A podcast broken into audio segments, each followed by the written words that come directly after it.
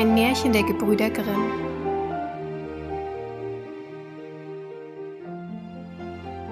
Frau Holle Eine Witwe hatte zwei Töchter. Die eine war schön und fleißig, die andere hässlich und faul. Sie hatte aber die hässliche und faule, weil sie ihre rechte Tochter war, viel lieber. Und die andere musste alle Arbeit tun und das Aschenpuddel im Hause sein. Das arme Mädchen musste sich täglich auf die große Straße bei einem Brunnen setzen und musste so viel spinnen, dass ihm das Blut aus den Fingern sprang. Nun trug es sich zu, dass die Spule einmal ganz blutig war. Da bückte es sich damit in den Brunnen und wollte sie abwaschen. Sie sprang ihm aber aus der Hand und fiel hinab. Es weinte, lief zur Stiefmutter und erzählte ihr das Unglück. Sie schalt es aber so heftig und war so unbarmherzig, dass sie sprach Hast du die Spule hinunterfallen lassen? So hol sie auch wieder herauf. Da ging das Mädchen zu dem Brunnen zurück und wusste nicht, was es anfangen sollte. Und in seiner Herzensangst sprang es in den Brunnen hinein, um die Spule zu holen. Es verlor die Besinnung, und als es erwachte und wieder zu sich selber kam, war es auf einer schönen Wiese, wo die Sonne schien und viele tausend Blumen standen. Auf dieser Wiese ging es fort und kam zu einem Backofen, der war voller Brot. Das Brot aber rief Ach, zieh mich raus, zieh mich raus, sonst verbrenne ich. Ich bin schon längst ausgebacken. Da trat es hinzu und holte mit dem Brotschieber alles nacheinander heraus. Danach ging es weiter und kam zu einem Baum. Der hing voll Äpfel und rief ihm zu Ach, schüttel mich, schüttel mich, wir Äpfel sind alle miteinander reif. Da schüttelte es den Baum, dass die Äpfel fielen, als regneten sie, und schüttelte, bis keiner mehr oben war. Und als es alle in einen Haufen zusammengelegt hatte, ging es wieder weiter. Endlich kam es zu einem kleinen Haus. Daraus guckte eine alte Frau. Weil sie aber so große Zähne hatte, ward ihm Angst, und es wollte fortlaufen. Die alte Frau aber rief ihm nach Warum fürchtest du dich, liebes Kind? Bleib bei mir. Wenn du alle Arbeit im Hause ordentlich tun willst, so soll es dir gut gehen. Du musst nur acht geben, dass du mein Bett gut machst und es fleißig aufschüttelst, dass die Federn fliegen. Dann schneit es in der Welt. Ich bin die Frau Holle.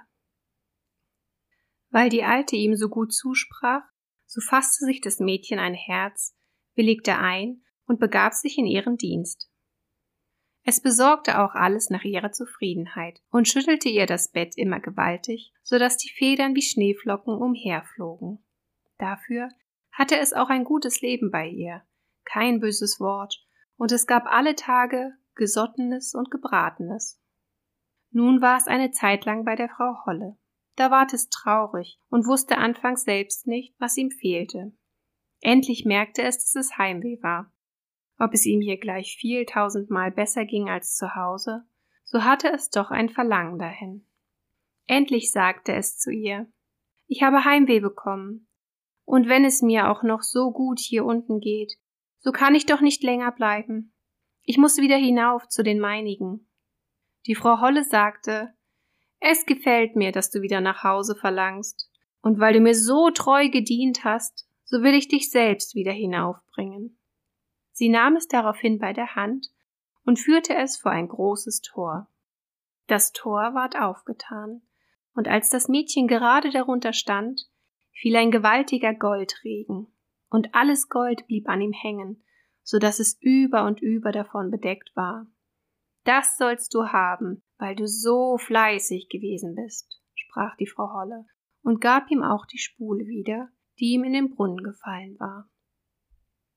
Darauf ward das Tor verschlossen, und das Mädchen befand sich oben auf der Welt, nicht weit von seiner Mutter Haus. Und als es in den Hof kam, saß der Hahn auf dem Brunnen und rief Kikeriki, unsere goldene Jungfrau ist wieder je. Da ging es hinein zu seiner Mutter, und weil es so mit Gold bedeckt ankam, ward es von ihr und der Schwester gut aufgenommen. Das Mädchen erzählte alles, was ihm begegnet war, und als die Mutter hörte, wie es zu dem großen Reichtum gekommen war, wollte sie der anderen hässlichen und faulen Tochter gerne dasselbe Glück verschaffen. Sie musste sich an den Brunnen setzen und spinnen, und damit ihre Spule blutig ward, stach sie sich in die Finger und stieß sich die Hand in die Dornenhecke. Dann warf sie die Spule in den Brunnen und sprang selber hinein.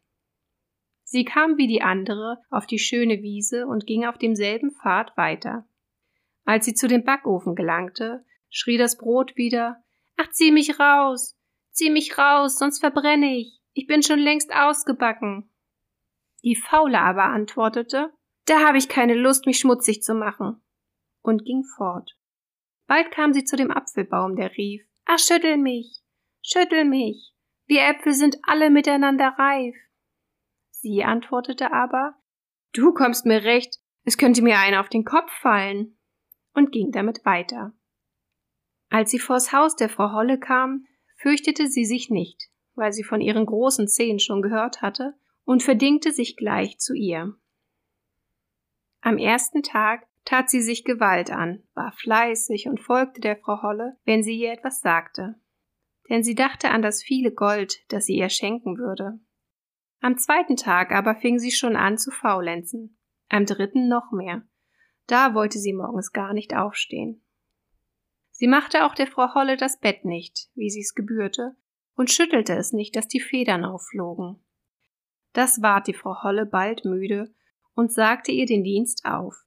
Die Faule war das wohl zufrieden und meinte, nun würde der Goldregen kommen. Die Frau Holle führte sie auch zu dem Tor, als sie aber darunter stand, ward statt des Goldes ein großer Kessel voll Pech ausgeschüttet. Das ist zur Belohnung deiner Dienste, sagte die Frau Holle und schloss das Tor zu.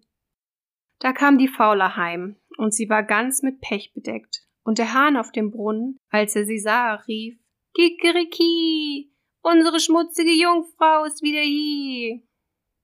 Das Pech aber blieb fest an ihr hängen und wollte, solange sie lebte, nicht abgehen.